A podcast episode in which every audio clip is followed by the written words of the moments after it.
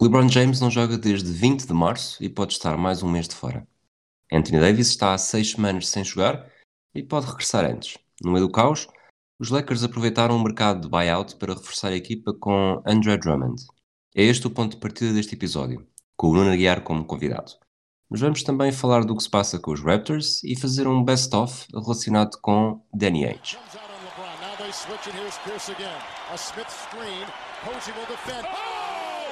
LeBron James with no regard for human life. Boston only has a one-point lead. Greer's putting the ball on a play. He gets it out deep, and Havlicek steals it.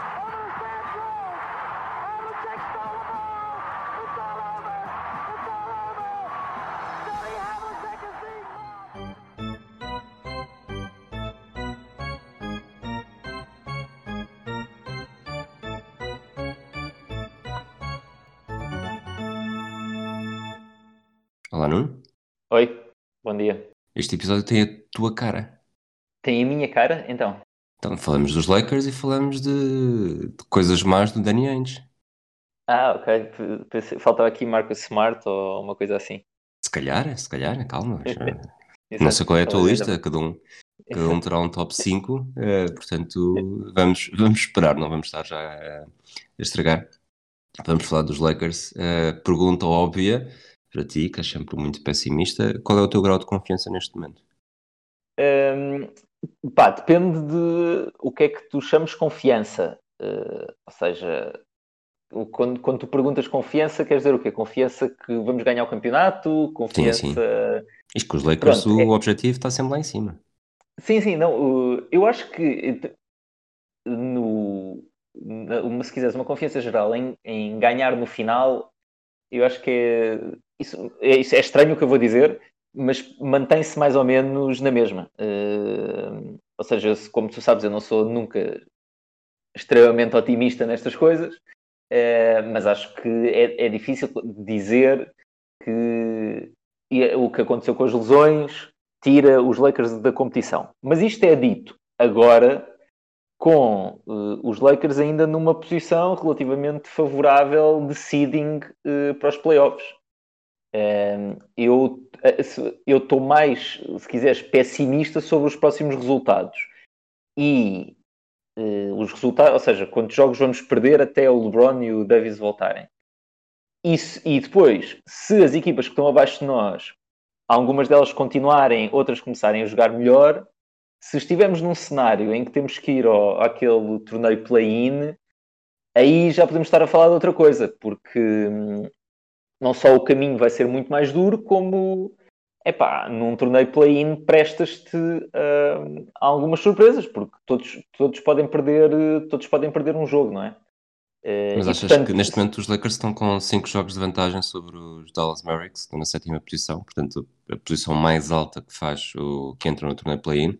Achas que, é uma, achas que é uma vantagem que pode, que pode fugir assim? É, é imagina, uh, o, os Blazers estão em sexto, estão a um jogo e meio. Uh, eu aí uhum. acredito, acredito que os Lakers possam cair até sexto uh, e depois entra o se é mal para os Lakers serem, fazerem dois jogos sem três séries, aliás, de, de playoffs uh, sem a fator casa, mas não, não estou a ver um cenário em que caia para sétimo, acho que não, não será assim tão mal.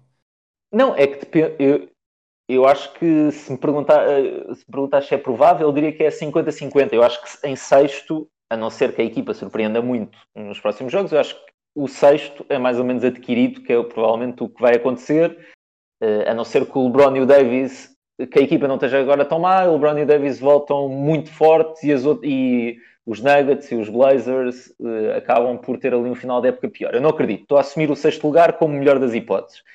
Mas depois, para caíres mais, depende como as outras equipas que vêm a seguir se comportam. E para sorte dos Lakers, uh, os Dallas Mavericks uh, e os Spurs não têm, os últimos jogos não têm sido incríveis, ou seja, nos últimos 10 tens 5-5 dos Mavericks e 4-6, ou seja, só 4 vitórias e 6 derrotas, 6 derrotas dos Spurs.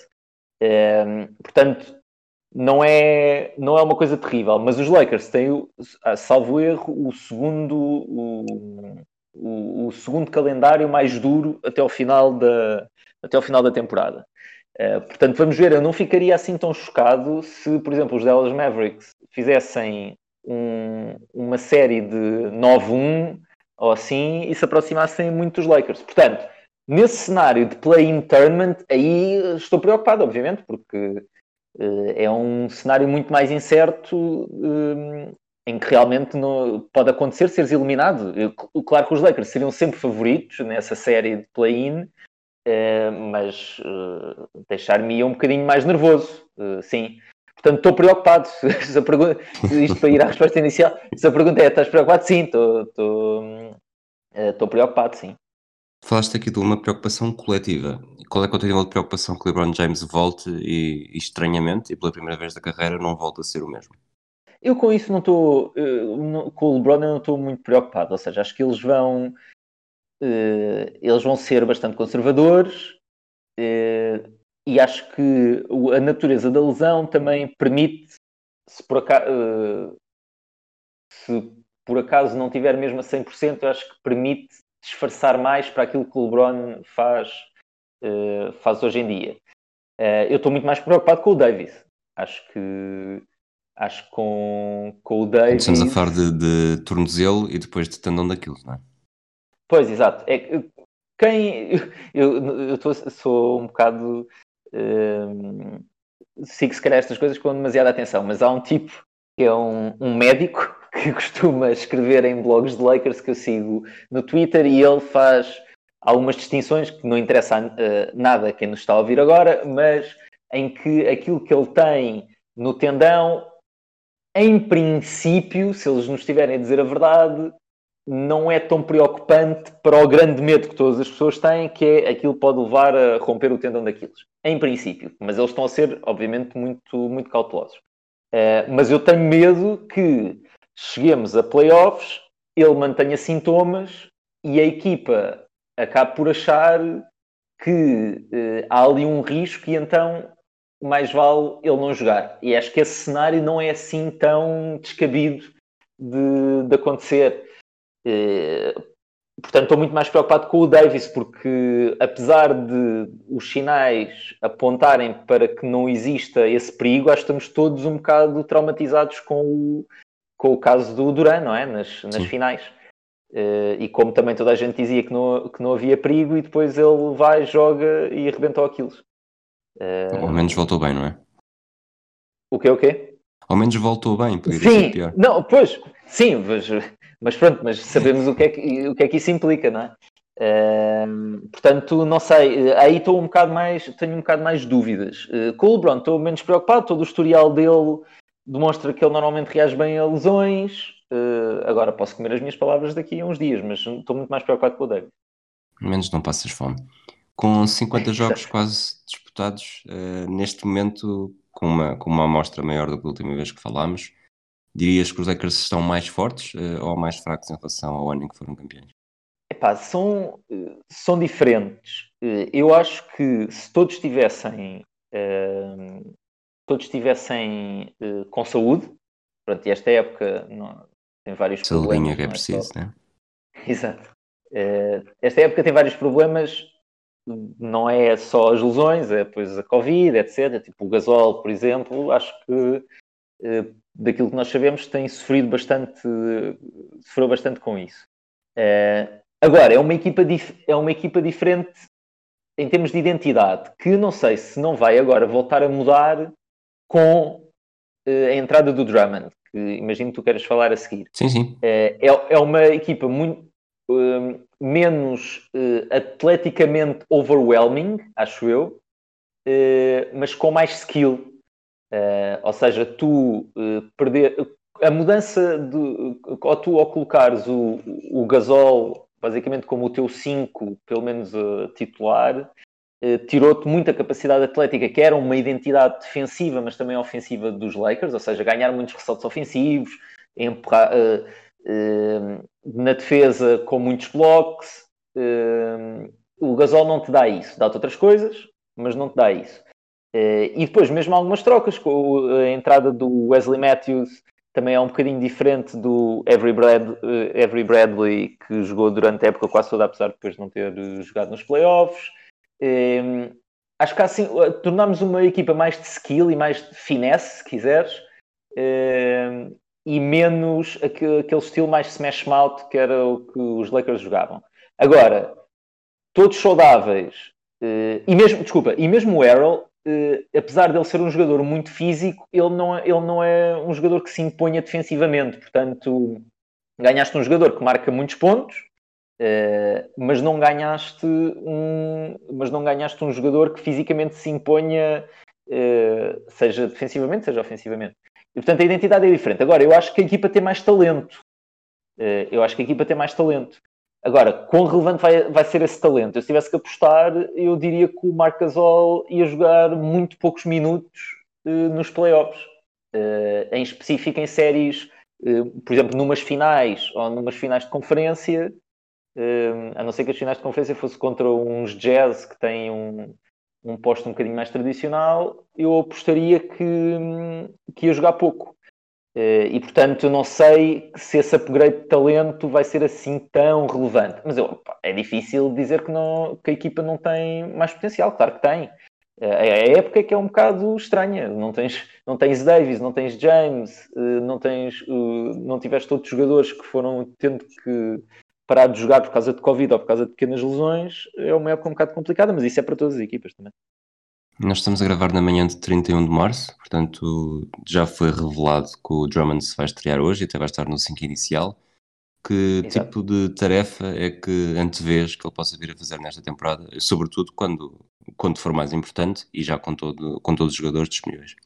Sim, pois é isso. Eu acho que é importante dividir entre essas duas coisas. Agora e nas próximas duas semanas, uh, o que eu espero que ele seja é basicamente o quase, se não o foco Exato, se não o ponto focal, pelo menos um, um dois com, com o Schroeder no, ata no ataque e espero eu na defesa. Mas pronto, mas pelo menos no ataque, o jogador que vai marcar pontos, em que o, o jogo vai andar um bocadinho à volta dele e esperemos nós que isso uh, nos dê pelo menos mais uma ou duas vitórias do que teríamos sem ele. Um, tenho algumas dúvidas, mas vamos, mas vamos ver. Mas onde, onde eu estou mais entusiasmado não é propriamente a parar agora este, este eventual descalabro de derrotas. É, eu acho que ele pode, é, para a frente, com todos disponíveis, eu acho que ele pode ser uma espécie de mashup daquilo que o McGee e o Howard nos davam é, no ano passado.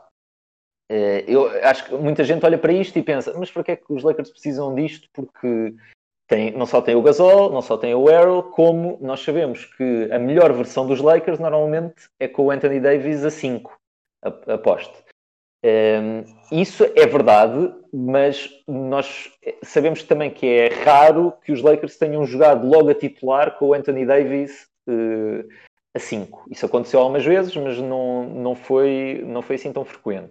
E, ter, e o Drummond permite regressar um bocadinho àquela versão daquilo que eu estava a falar há bocadinho, que é uma versão muito mais física do, dos Lakers, mais, eh, se imponha fisicamente, muito mais rápido. O Gasol tem, às vezes é um bocado penoso vê-lo dentro de campo. Eu não sei se tem a ver com Covid, não sei se tem a ver simplesmente com a idade. Ele não é que alguma vez tenha sido um jogador super rápido, mas acho que estamos já numa fase um bocadinho já é um bocado complicado colocá-lo a jogar sem sentir que ele não contribui muito e depois ele, como praticamente recusa-se a lançar, depois no ataque também não contribui assim tanto a não ser passos espetaculares e realmente esses passos também dão alguns pontos fáceis.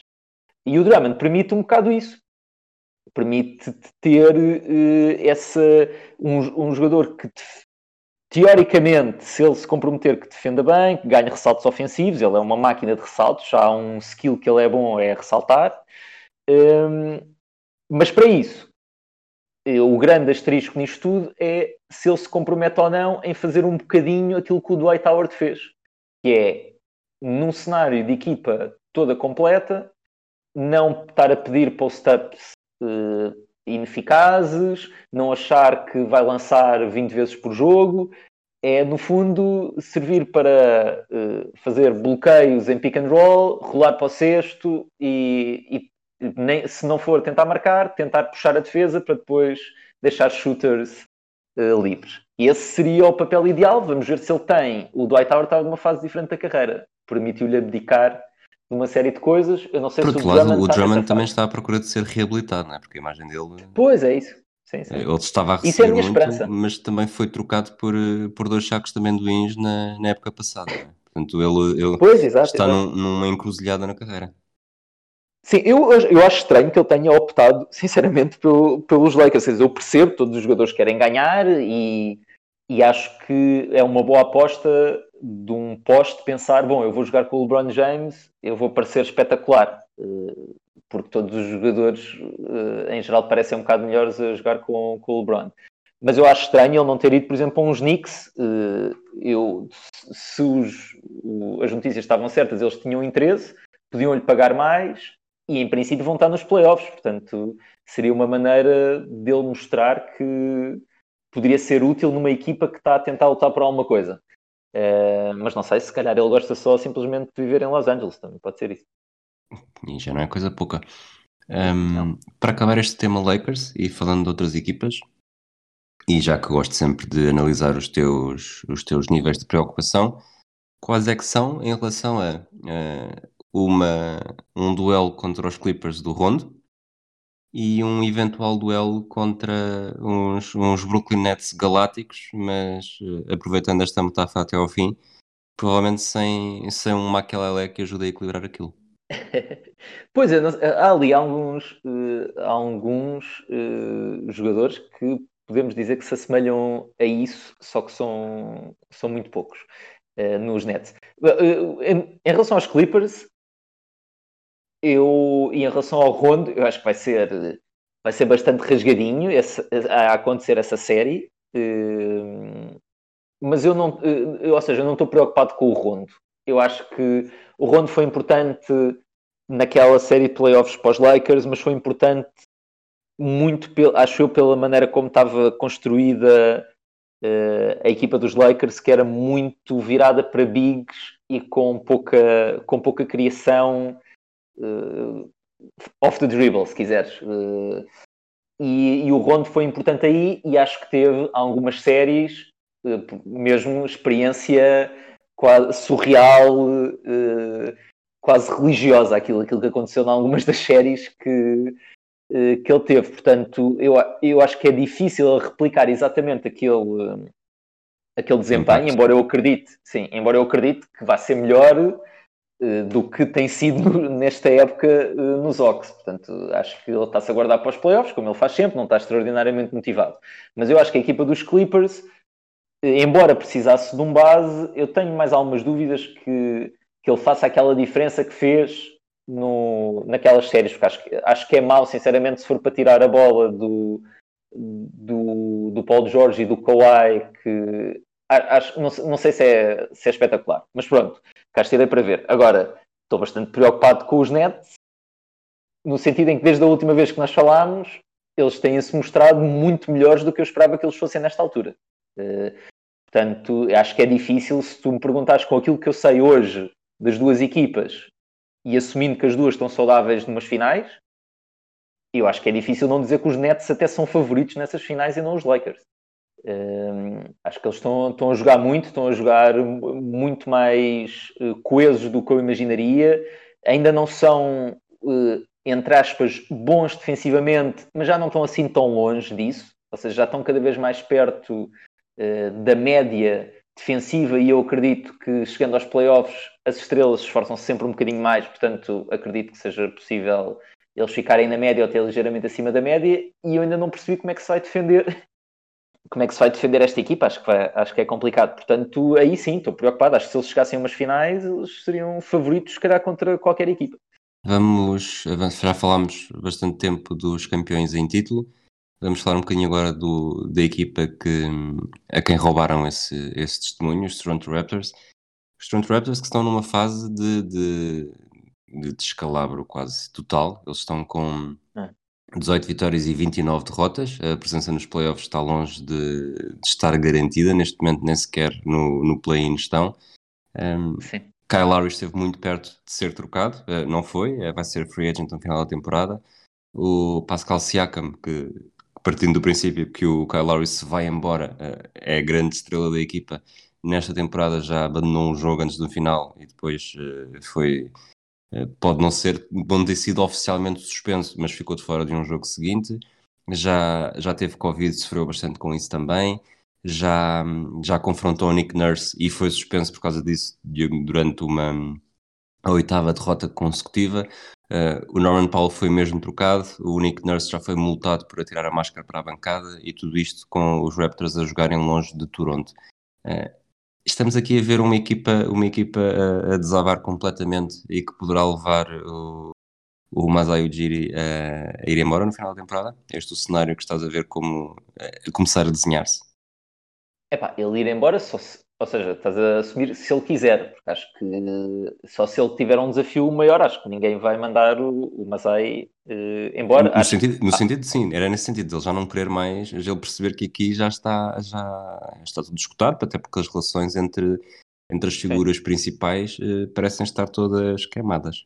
Pois, é engraçado como as coisas viram rápido, não é? entre serem, terem sido campeões e toda a gente dizer tem aqui uma oportunidade para um rebuild rápido, tem as estrelas e os jogadores uh, bons e o Masai vai arranjar maneira de ir buscar uma, uma estrela daí para a equipa está a implodir é muito rápido. E eu não estou a dizer que é errado, que era errado qualquer um deles, é só a NBA move-se cada vez uh, mais rápido. Uh, Até porque, eu nunca... desculpa, não podemos tirar o mérito a uma equipa que consegue implodir sem ter o Kyrie Irving. Uma equipa do Oeste implodir sem o Kyrie Irving não é para, não é para qualquer uma. Não, não, não, não é para todos. É, pá, pois, eh, eu acho que, tem que, temos que colocar se calhar vários asteriscos aqui. Um asterisco é a Covid, que se houve equipa que sofreu, uh, foram eles, bastante. Uh, e depois o facto deles terem essa. Eu acho que tem sido. Tem havido alguns artigos sobre isso, mas acho que é das histórias menos cobertas na, na, NBA que menos atenção se dá, esta equipa simplesmente não está a jogar na, na, na sua cidade. Eh, e não é só não ser na sua cidade, é uh, noutro país. Um, isso tem um, é uma pressão enorme. Eu não tenho seguido com atenção, mas é fácil adivinhar a pressão enorme que isso coloca sobre as famílias, sobre os jogadores, sobre as famílias dos jogadores e a instabilidade emocional que provavelmente isso, isso provoca. Portanto, acho que esses asteriscos uh, são importantes. Um, mas mesmo com isto, acho que ninguém esperava que neste momento eles estivessem, aquilo que tu estavas a dizer, eles estão uh, a quatro jogos do, do oitavo do, do, oitavo lugar. Acho que ninguém, ninguém esperava isto. Um, acho que há, também houve alguma sobrevalorização de alguns jogadores, por exemplo, eu lembro-me de ouvir e de ler artigos de Ananobi é um All-Star esta época, vai ter espaço. Não, não foi, não foi isso que, que aconteceu. E, e desvalorizar, e sobrevalorizar se calhar isso, sobrevalorizar-se o Siakam, que depois de um arranque de época incrível que ele fez no ano passado, eh, e eu sei porque acompanhei de perto que eu tenho numa, numa fantasy, não na fantasy que eu tenho contigo, numa outra, um, ehm, em que ele faz um arranque brutal e que ninguém estava à espera, depois nós esquecemos que o final da época foi sendo cada vez pior e, portanto, mantemos se calhar aquela imagem romântica daquele início da época em que ele mostrou que era, se calhar, um dos 15, 20 melhores jogadores da liga e ele, se calhar, não é isso. Um, e, e, esta época está a ser também uma está a ser também mais difícil com alguns pontos bons, mas em geral eu diria que é desapontante para as expectativas que estavam sobre ele. Portanto, se calhar sobrevalorizamos alguns destes jogadores e desvalorizámos, se calhar, o que dava o Ibaka, por exemplo, esta equipa, e mesmo o Marc Gasol, naquela versão uh, Marc Gasol, que entretanto para o final da época passada também já estava numa versão um bocadinho mais desgastada, que tu deves te lembrar bem, porque uh, nas séries com os Celtics, acho que isso ficou, na série com os Celtics, isso ficou bastante visível. Uh, portanto, se calhar estávamos também a sobrevalorizar e a subvalorizar algumas coisas esta equipa precisa de uma estrela, esta equipa não tem uma estrela e acho que esta época mostrou que o Siakam provavelmente não é essa estrela. Ehm, e portanto, quando conjugas isso com algumas equipas como os Knicks e os Hornets, que estão muito melhores do que toda a gente esperava, se calhar nem é assim tão anormal a posição onde eles estão. Ehm, mas, real, mas realmente é, não sei se o, não sei se o Masai vai, vai sair mas ficava muito espantado se não houvesse mudanças muito profundas na equipa durante a próxima off-season. Okay. Pois é exatamente por aí. Acho que pode não sair, mas, mas não saindo, até porque o trabalho que, que, muitas vezes falava dos Knicks eh, neste momento até está, até está ocupado e, e os sinais até têm sido positivos, mas uhum. sendo certo que esta frase fará sempre sentido porque é cronológico, eu diria que o Jerry nunca esteve tão perto de sair como agora desde que, desde que chegou aos Raptors. Pois, pois. Não, ele terá bastante interesse, ou seja, haverá montes de equipas que estariam muito interessadas em que ele em que ele fosse, fosse para lá, obviamente, portanto não faltará interesse. Eu costumo um bocado a perceber porque é que eles não trocaram o Lowry. Eu não, eu não sei as ofertas, ninguém sabe exatamente as ofertas que receberam no final. Uh, sabemos aquilo que foi saído para a imprensa, mas não sabemos se foram exatamente aquelas Acho ofertas. Acho que o Ainge esteve muito perto de... Pois, sim, uh, provavelmente. certamente terá estado muito perto de... Uh, e sabemos que os Lakers estiveram envolvidos até, até ao final. Não sei, pronto, não sei, custa-me custa perceber, custa-me antecipar que eles recebam mais agora na próxima off-season se fizeram um sign and trade, porque a alternativa é ficarem com um jogador que pronto, é se calhar o melhor jogador de sempre do franchise, não é? Não o melhor jogador em termos de, de qualidade dentro de campo, mas ganha um campeonato, longevidade e mesmo qualidade, obviamente. Um, portanto, se calhar ele vai simplesmente ficar e retira-se como um, como, um, como um Raptor. Uh, mas eu não sei se para alguém tão focado uh, em objetivos quantitativos, não sei se isso era a solução ideal para o Masai. Mas pronto, vamos ver qual é a solução que eles encontram.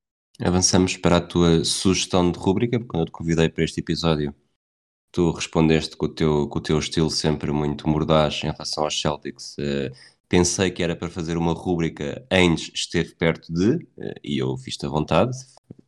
Concordámos em fazer um top 5, sem grande, um segmento rápido, sem grande explicação para um dos 5. A pergunta que eu te faço é: queres começar da primeira para a quinta ou da quinta para a primeira?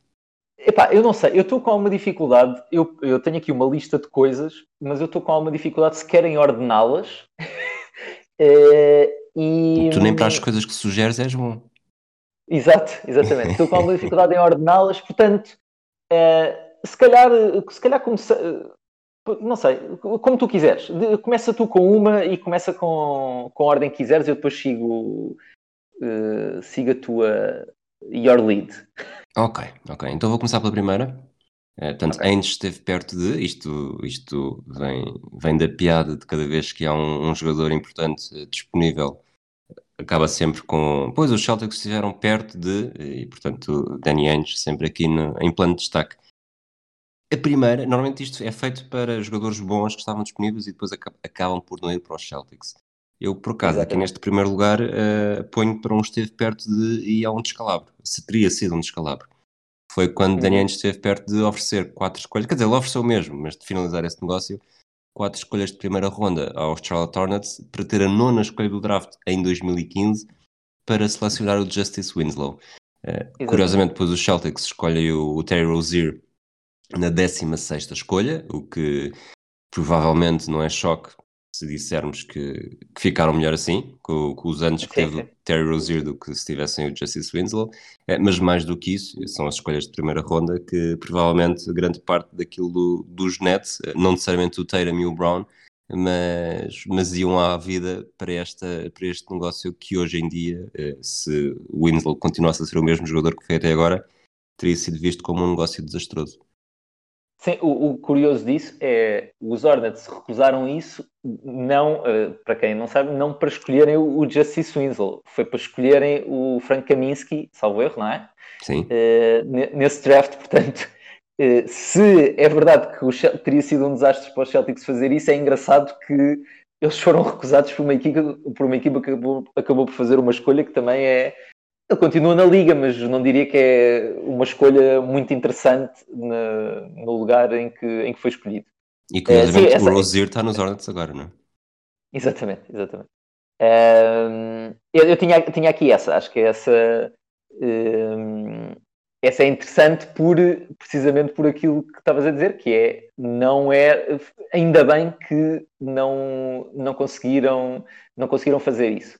Uh, eu tinha aqui uh, uma que eu acho que passou, normalmente discute-se menos, mas eu já nem me lembrava que em, no ano a seguir, portanto, em dois, no final da época de 2016, chegou a haver eh, discussões muito intensas pelo Jimmy Butler, Uh, em que os Celtics estiveram quase a trocar pelo, pelo Jimmy Butler. Já não, já não me recordava.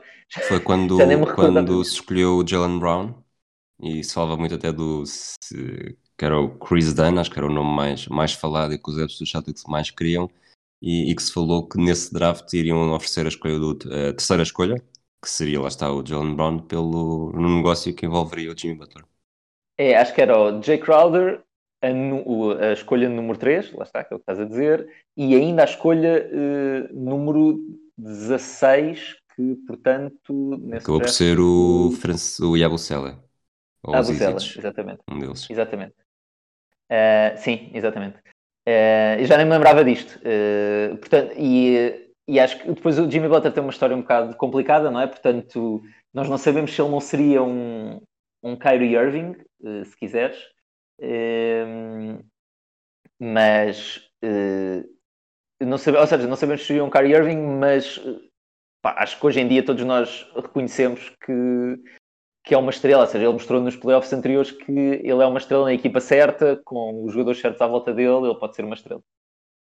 Também tinha aqui o Jimmy Butler, por acaso não estava a pensar em 2016, estava a pensar já mais na, na fase mais. na temporada seguinte, em 2017, quando ele é de facto uh, trocado. Um, outra que tenho aqui, provavelmente não tens de certeza, uh, até porque é um bocado Sim. hipster. Eh, Danny Ainge esteve perto de ser apenas jogador de beisebol que ele faz três épocas nos Toronto Blue Jays, estreou-se em 79 e depois em 81 uh, eh, decide tentar a sorte na NBA, é escolhido pelos Celtics. As duas equipas uh, uh, discutem bastante quem é que tem de facto um, ehm, o privilégio de ter o Danny Ainge a jogar e depois, de facto, ele, na, ele foi melhor jogador de basquetebol do que beisebol. Durante as três temporadas fez apenas dois home runs e uma média de 22% de, de hits cada vez que foi, que foi bater. Portanto, diria que mais uma vez aqui é uma coisa boa que, que não tenha acontecido. Sim. Eu, eu, eh, só para também dar um contexto, se calhar agora falar. Esta aqui, estas aqui acho que são menos graves, provavelmente, do que a do Jimmy Butler. Mas este deadline em específico foi espetacular, porque eu, eu tive sugerido fazer isto porque eh, além, de terem além de terem conseguido fazer a troca pelo Fournier, ehm, que teve uma estreia brutal. Teve uma estreia, Sim, brutal. Teve uma estreia histórica. 0 em 10, acho Exatamente. Sim, 0 em 10 em lançamentos, que acho que foi só a segunda vez na história que, que isso aconteceu, no, na estreia de um jogador, acho eu. Um, ehm, isso é porque mas neste deadline. Exato, nem, nem eu não seria. Não, eu nunca, eu esquece, eu nunca faria 0 em 10. Tipo, tu não serias os 10, não é? Exato, faríamos 0 em 2. Uh, e era só porque tu falhavas o primeiro e depois pensavas, é pá, deixa-me tentar mais uma vez e depois acabava, pedias para sair ou, ou passavas sempre a bola. Pronto. Fazias tipo Marc Gasol. Um, mas neste deadline o que aconteceu foi, os Celtics conseguiram estar muito perto de trocar pelo Aaron Gordon, tiveram muito perto de trocar pelo Vucevic e ainda tiveram, pois, perto de ficar com o André Drummond uh, no buyout quando estavam a competir com os Lakers no final para, para conseguirem. Portanto, se calhar até houve mais quase que, que eu me estou a esquecer neste deadline. E agora já se está a falar que a limpeza, a limpeza de imagem já começou, portanto, os Celtics estão muito interessados no Bradley Bill, porque quando o Bradley Bill se ficar disponível, os Celtics estão na primeira linha de ataque. Exato, não, eles, vão, eles estão dispostos, o Danny Ainge, como tu sabes, está disposto a tudo e a fazer qualquer troca Portanto, ele vai, obviamente, uh, atacar agressivamente uma troca pelo Bradley Bill. E, portanto, uh, este 0 em 3 neste deadline, mais buyout, buyout market, eu acho que também é curioso, portanto, eu pus aqui uh, também na lista. Mas há aqui outros peixes graúdos que imagino que tu vais a seguir. Eu agora vou, portanto, eu já vou para a minha terceira. tinha o Butler em quinto, Sim. lá está. a minha terceira é quando, e isto durante uns dias estive bastante entusiasmado com esta possibilidade, em 2017, quando se falava de Paul George e Jimmy Butler, uh, quando se falou que, que, estava muito perto de juntar Paul George e Gordon Hayward em 2017, uh, eh, só que teria de ser primeiro Gordon Hayward, por uma questão de, de, de salários uhum. e salary cap, uh, primeiro tinha de chegar a acordo com o Gordon Hayward em julho e só depois trocar pelo, pelo Paul George. Uh, e de facto o Paul George acaba por ser trocado ainda em junho.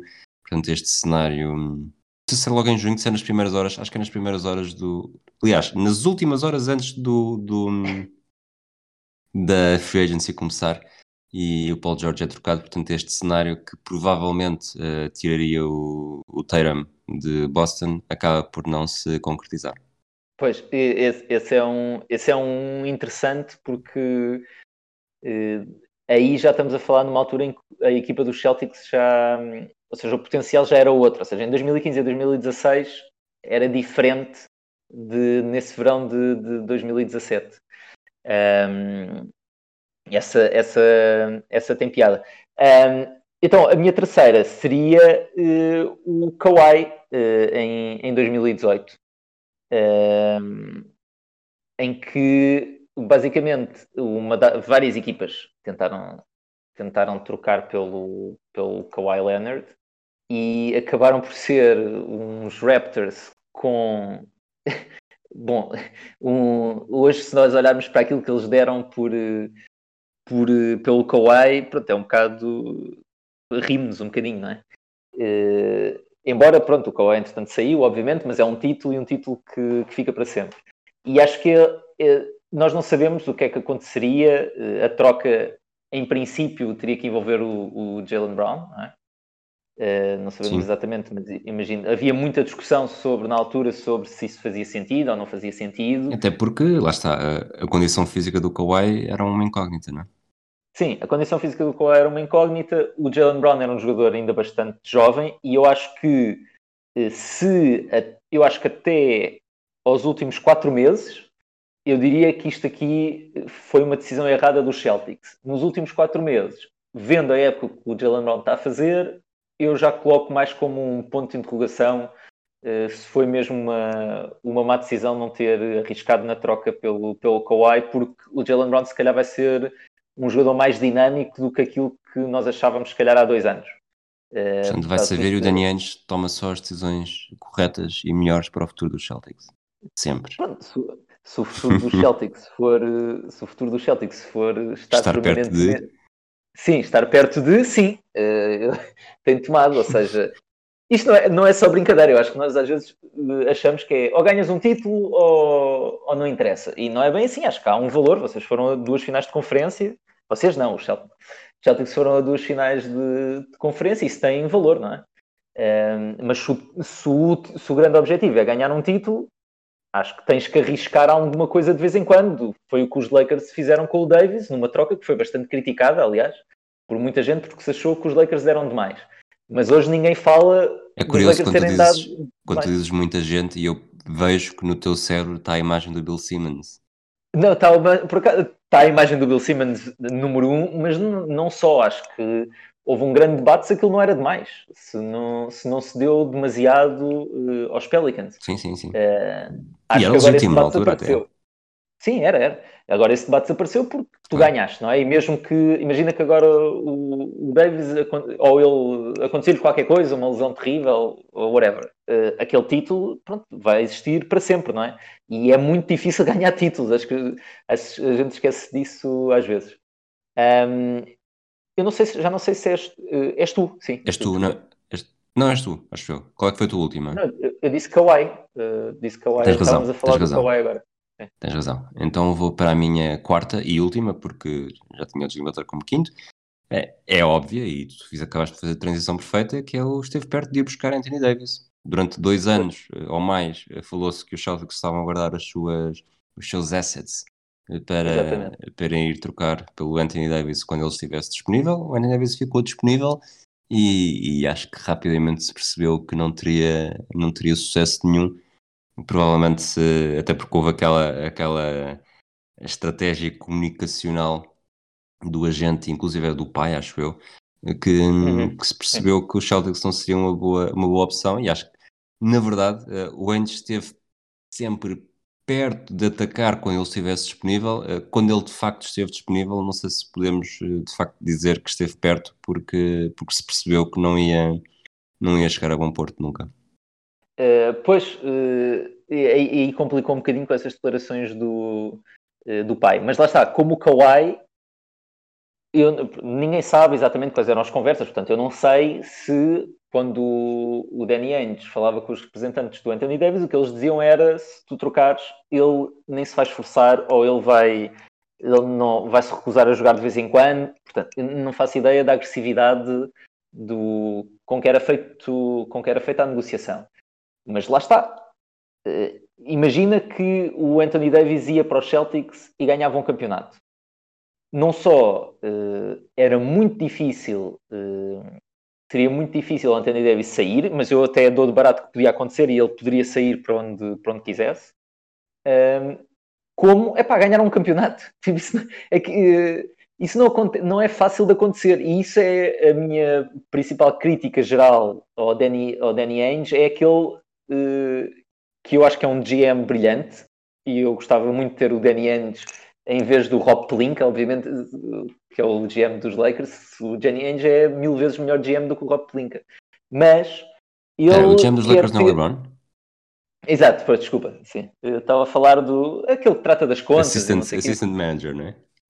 Assistant to the Regional Manager, como o Dwight Schrute no, no The Office. Uh, é o que trata do processamento de salários e tal, o Rob Pelinka, pronto. Uh, ele, ele arriscou. E o Danny Ainge quer, tem aquela coisa que os americanos têm a expressão do ele quer ter o bolo e comê-lo ao mesmo tempo, que é quer manter, quer ter estrelas e quer ao mesmo tempo fazer uma transição de ganhar sustentavelmente mantendo alguns jogadores jovens. E no mundo ideal isto podia ter acontecido. Ou seja, se aquilo que tu estás a dizer do Anthony Davis, se por acaso uh, aquela equipa do Irving, uh, do Hayward, e se tivessem conseguido fazer uma troca pelo, pelo Anthony Davis, epá, era incrível. E tinham feito a, de, aquilo que muita gente disse, e acho que era justo dizer, era a maior transição de sempre no, na história, se calhar, da NBA, e não sei se no desporto, entre uma equipa uh, vencedora, que ganhou e aos playoffs aquela equipa do, do Garnett, manter uma equipa minimamente competitiva e depois tornar-se num contender, que é uma coisa rara e muito difícil de fazer, sem passar por aquelas amarguras de tanking e de épocas e épocas com records ridículos. Uh, só que para isso às vezes é preciso arriscar. E arriscar implica poder perder, sim. Uh, poder, uh, poder ter um downside nesse, nesse risco. e acho que o Danny Ainge nunca faz isso. eu, pronto, eu aqui na. Eu, portanto, eu agora seria a minha quarta, é isso? Sim, a quarta e provavelmente a última também, porque também tinhas o. Os Hornets, mas de qualquer maneira, as que tiveres aí agora diz que eu já não tenho nada. Não, pronto, eu acho que não vale a pena muito ir, mas basicamente podemos lembrar que eles chegaram a estar envolvidos no. A troca do Arden uh, chegou a, chegou a falar-se dos Celtics também, e o Danny Ainge até acho que teve que vir eh, falar em imprensa, esclarecer exatamente uh, o, que é que, o que é que tinha acontecido. Ele diz que não falaram, na altura, não falaram recentemente, mas que falaram antes uh, sobre isso. Um, mas o que eu acho mais interessante é fazer aqui uma, um bocado uma batota, uh, e não é bem aquilo que ele uh, teve quase para fazer. Mas eu acho que o, que o vai ficar um bocadinho marcado por uma coisa que ele fez e que, e que o deixou depois perto de fazer outras. Um, que foi a troca do Isaiah Thomas pelo Kyrie Irving. Um, uhum. e, Sim. E eu acho que essa troca, eh, além de. Pronto, temos o lado de ter recebido o Kyrie Irving, e eu não sei que conversas é que houve entre os Celtics e o Kyrie Irving, mas alguma coisa falhou ali. Pode ter sido simplesmente o Kyrie mudou de opinião e disse coisas totalmente diferentes seis meses depois do que tinha dito antes. Pode ter sido só isso. Um, mas o resultado foi os Celtics ficaram sem o Kyrie Irving depois de terem trocado por ele. Mas o que eu acho que é mais prejudicial para, para o franchise é que é, foi a maneira como foi feita a troca do Isaiah Thomas e isso, o, aquilo que isso fez para a reputação da equipa enquanto uma equipa amiga dos jogadores. Eh, eu não sei se isso foi extraordinariamente relevante para o Anthony Davis e para o pai dele. Eu acho que alguma relevância teve. Não sei se foi 10%, 20%, 50%, não faço ideia. Eh, mas criou-se um bocadinho uma reputação de que os Celtics são um franchise um bocado impiedoso e implacável na maneira como lidam com os jogadores. E há um contraste engraçado para os Lakers, que são um franchise que tem que é gerido de maneira muito menos competente em geral, ou seja, tem uma estrutura muito menos profissional e muito mais familiar, em que tu contratas pessoas porque confias nelas e porque são tuas amigas, uh, como acontece com, na liderança dos Lakers, mas que depois são vistos como muito amigos uh, para os jogadores. Isto não vem só agora do LeBron, tipo aquele contrato que eles deram ao Kobe no final Kobe, de carreira. Yeah. É uma, é um, foi um, claramente um sinal a dizer as estrelas aqui são bem tratadas e serão sempre bem-vindas e nós vamos tratá-las de uma maneira que outros franchises não, não tratam. E acho que os Celtics fizeram o contrário disso.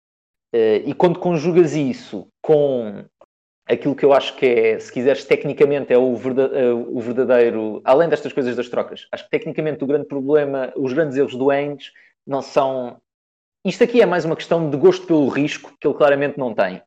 Uh, mas o, o que ele foi fazendo mal foi ele nunca conseguiu encontrar no draft valor além das top picks que teve. Ou seja, ele encontrou valor, obviamente, no Tatum, que é uma escolha do caraças, encontrou valor no Jalen Brown, que é uma escolha que nem toda a gente concordava na altura e que ele fez, uh, que foi a pick uh, 4, salvo 3, 3, 3 também. 3, 3 também. Uh, e se quisermos, ele encontrou valor no Marcus Smart, mas também é uma pick elevada em sexto.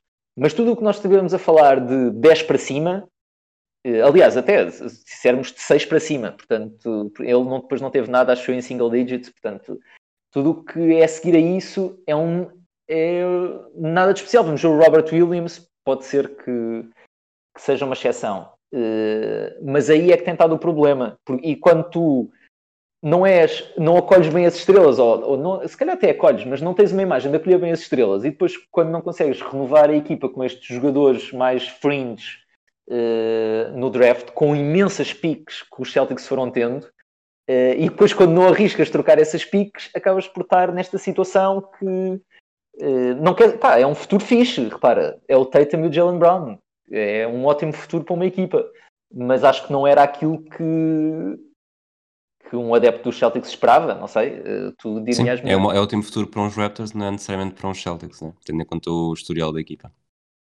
E o potencial, não é? Acho que há três anos tu dissesses a equipa vai estar, portanto, eu nem sei agora em que, em que lugar está, mas eu não diria que é um contender no Oeste, está em sétimo. Não. Sim. Uh, pronto, eu, eu, não diria que é um contender. Se me dissesses na época de 2020, 2021, os Celtics vão estar a lutar para entrar nos playoffs e não são considerados um, um contender minimamente no Oeste, eu ficaria admirado. Uh, ficaria, e acho que é uma desilusão nesse sentido pelo que podia ter sido. E por isso é que o exercício, o Ainge esteve quase, eu acho que tem piada, porque uh, a equipa pode também acabar por ficar presa num esteve quase. Muito bem. Vamos então avançar com este, com este tom deprimente deste episódio, que já nem sequer tenho vontade de fazer isto. Felizmente sim, deixamos sim. isto quase para o fim mesmo. Mas este episódio número 67, já houve dois jogadores na história que utilizaram este número. O primeiro foi o Mo Becker, uh, nos Detroit Falcons em 1947. E nas últimas quatro temporadas, uh, o Taj Gibson, duas vezes uh, nos Timberwolves, 2018 e 2019, e desde que chegou aos Knicks, 2020 e 2021. Uh, eh, não sei exatamente o que é que tens a dizer sobre o Taj Gibson, não estavas preparado para isto, portanto eu lanço-te já aqui uma pergunta direta, eh, que é se para ti o Taj Gibson é sobretudo aquele jogador que vais escolher às 5 para a meia-noite para preencher a tua equipa da Fantasy. Não, é, é, exatamente isso. É exatamente isso que eu, para mim a maior relevância é essa, embora se calhar estejamos a ser um bocadinho injustos com aquelas equipas de, de Chicago, onde ele sem. Tu olhas para ele e dizes: Bom, eu não sei exatamente qual é o skill dele, mas ele é simplesmente um jogador profissional de basquete. Pronto, foi a carreira toda, pelo menos agora este final de carreira é um bocado mais, é mais complicado, mas a carreira dele toda foi um jogador profissional que cumpria e chegou a ter épocas uh, mais, mais do que simplesmente cumprir. Mas ele ainda teve naquela run do final dos, dos Bulls. Uh, Sim que. Ele chegou aos Bulls em 2009 ainda... e joga até 2016, eh, época 2016, 2017. Portanto, está todo o período Ele... do Derrick Rose, do Noah. Sim, sim, sim, sim, sim, com uma equipa ainda com bastante potencial. Uh, mas, mas nos últimos 5 anos, se quiseres, uh, sim, foi essencialmente isso. Preciso de um power forward ou de um poste, normalmente ele tem as duas posições, uh, para compor aqui a minha equipa, porque fiquei sem um gajo qualquer. Muito bem. Olha, Nuno, obrigado por esta, por esta presença, apesar de me teres deprimido. Pois, eu peço desculpa por isso, mas, mas pá, tínhamos que fazer isto. Eu acho que isto, estávamos a precisar disto na nossa, na nossa relação, Rui. Isso temos de ser transparentes. Esta, esta terapia, esta terapia de casal, falando de alguém que também está na nossa liga e provavelmente já teve o Taj Gibson em algum momento, porque toda a gente em algum momento que, tem, que tenha uma liga como a nossa já teve o Taj Gibson ao longo dos últimos, dos últimos 13 anos. Isso é bonito. É muito bonito, muito bonito. Uh, Despedimos-nos por hoje, voltamos, se tudo correr bem, na próxima semana, provavelmente com, com convidados mais simpáticos, ou se voltares tu, é de arranjar uma forma de, de me vingar. Uh, pronto, esperamos que tenham Acho gostado. Que é no mínimo. Um abraço a todos e até à próxima.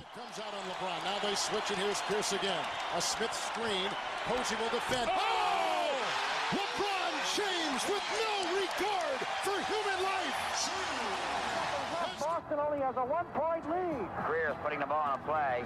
He gets it out deep, and Havlicek steals it.